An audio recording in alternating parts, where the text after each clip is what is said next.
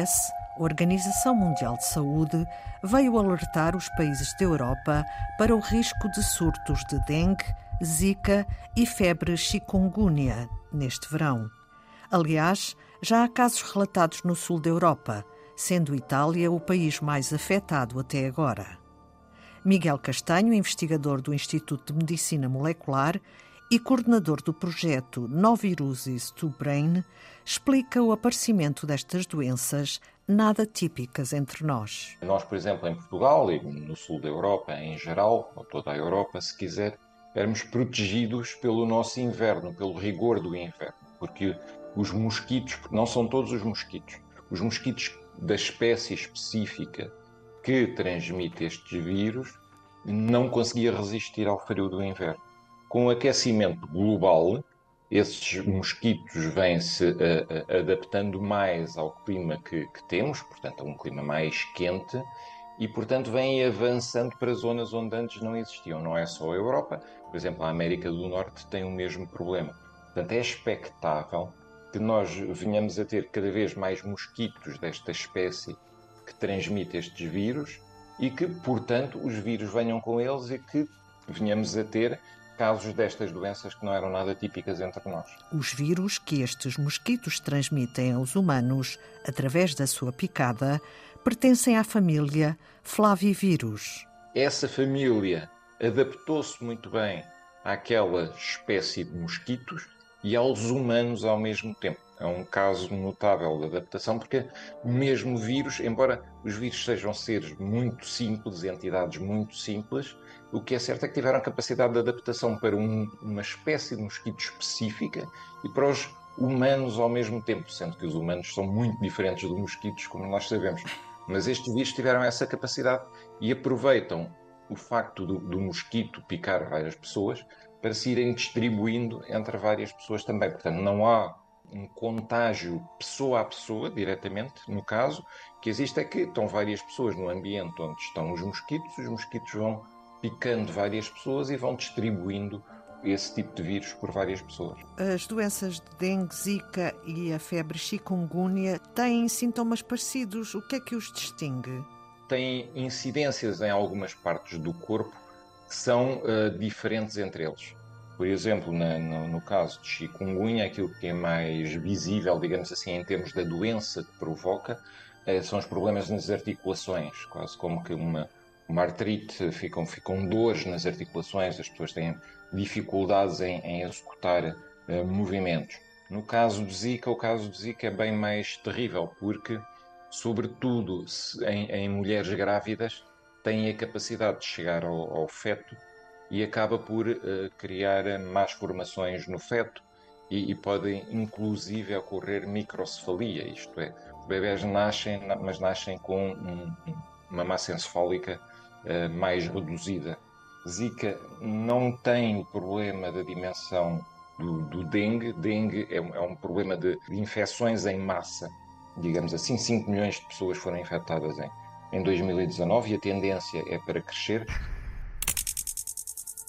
No laboratório, que leva o nome do investigador Miguel Castanho, desde 2019 que se exploram as semelhanças entre estes vários vírus, com o objetivo da criação de um medicamento antiviral que seja eficaz contra todos. Embora a doença provocada pelos três seja relativamente distinta, a semelhança entre os vírus permite-nos pensar em estratégias de atacar os três vírus com uma só molécula, com um só fármaco. A nossa preocupação, sobretudo, é, é o Zika, por causa dos problemas que traz para mulheres grávidas. E em que fase está essa investigação ou, ou esse trabalho de encontrar um medicamento antiviral?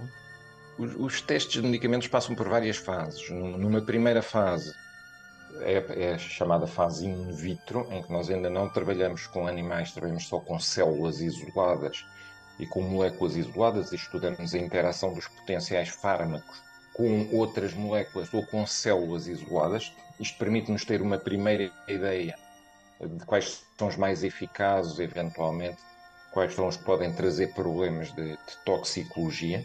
E só quando já estamos nessa fase e temos alguma ideia de quais são os fármacos uh, que são potencialmente melhores. É que começamos a fazer testes em animais Os testes em animais para estes casos um, têm algumas particularidades, porque, como estamos a falar de vírus humanos, vírus que infectam e estão adaptados aos seres humanos, não são vírus que causem facilmente doenças em animais. Portanto, é, é difícil replicar a doença dos Sim. humanos uhum. nos animais.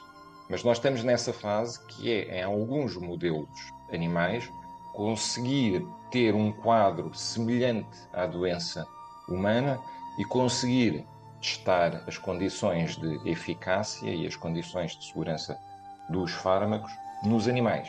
Isto para que possamos depois ter dados suficientes para vir a aplicar nos humanos, primeiro em, em pequeníssima escala, para ter uma ideia de que funciona tudo bem ou não, pode acontecer de não funcionar, e depois ir aumentando a escala da aplicação em humanos. Nós estamos nesta fase da transição dos testes em animais para vir a fazer testes em humanos. Ainda há muito trabalho pela frente. Sobretudo, nós queremos que o fármaco seja, seja de largo espectro e, portanto, consiga de facto ser usado para a chikungunya, ser usado para dengue, ser usado para zika, mas se quisermos usar para a proteção de mulheres grávidas, além da utilização enfim, eh, normal para os adultos, mas para esta condição específica da gravidez ainda são obviamente necessários uh, testes adicionais. De qualquer maneira, uh, a ameaça que temos é, é, é, é, real, a ameaça que temos de surtos e de, de, eventualmente algumas epidemias, eventualmente pandemias destes vírus é real. A Organização Mundial de Saúde já reconheceu e já alertou para um aumento do número de casos e a correlação, a ligação direta com, com o aquecimento global e, portanto, justifica que persistamos e justifica todos os nossos esforços. Não nos esqueçamos que em Portugal ocorreu em Portugal o primeiro grande surto de, de dengue, que foi no, na Ilha da Madeira. Já lá vão há alguns anos, mas hum, já tivemos de facto um, um surto de dengue. Portanto, já tivemos um aviso em linguagem futebolística, dir-se que já levámos o cartão amarelo. Enquanto não há medicamentos, há aquelas medidas de evitar a picada do, do mosquito, não é? Exatamente. Não existem medicamentos eficazes contra estes vírus, o que quer dizer que a proteção tem que ser colocada sobre o mosquito. Temos que nos proteger da picada dos mosquitos, deste tipo de mosquitos, não é o mosquito vulgar que nós já temos entre nós, e, portanto, a ameaça não vem desse mosquito, a ameaça vem da instalação de uma nova espécie de mosquitos que já apareceu episodicamente, mas que, com o aquecimento global, pode de facto instalar-se em populações maiores. Nesse caso, temos que usar repelentes, que nunca são muito eficazes, temos que usar redes mosquiteiras, temos que ter muita atenção aos reservatórios de água parada, por exemplo, onde os ovos dos mosquitos possam eclodir e temos que olhar para o mosquito e tentar proteger-nos das picadas dos mosquitos, o que é extremamente difícil. Né? Os, os repelentes nunca são 100% eficazes, as redes mosquiteiras, enfim, em algumas circunstâncias têm, têm que se abrir e temos que transitar de espaço para espaço. Enfim, tudo tem o seu limite na sua eficácia e, portanto, não podemos desistir de tentar encontrar medicamentos, mesmo que tenhamos que sair um pouco fora da caixa e pensar de uma, de uma outra forma, tal como nós fizemos, porque estamos a tentar desenvolver um que seja, que seja de muito largo espectro, portanto, que uh, se aplique a todos estes vírus ao mesmo tempo. E pensar nestes termos tem, tem uma outra vantagem, e é se conseguimos uh, desenvolver um fármaco que consiga combater uma grande diversidade de vírus, provavelmente ele também poderá ser eficaz no caso de uma próxima pandemia, mesmo que seja de outro vírus, mesmo que seja de um coronavírus, mesmo que seja de um vírus da gripe, porque conseguindo de facto ser eficaz contra uma grande diversidade de vírus atuais, provavelmente também será eficaz contra os vírus que ainda nem sequer existem, ou pelo menos alguns dos vírus que ainda nem sequer existem e que existirão no futuro. Miguel Castanho, do Instituto de Medicina Molecular da Universidade de Lisboa. No laboratório Miguel Castanho, trabalha-se para criar um fármaco que combata os vírus que estão a aparecer na Europa, devido, sobretudo, ao aquecimento global que estamos a viver. É tudo por hoje em Antena 2 Ciência, também disponível em podcast. Voltamos na próxima segunda-feira. Passe uma boa semana.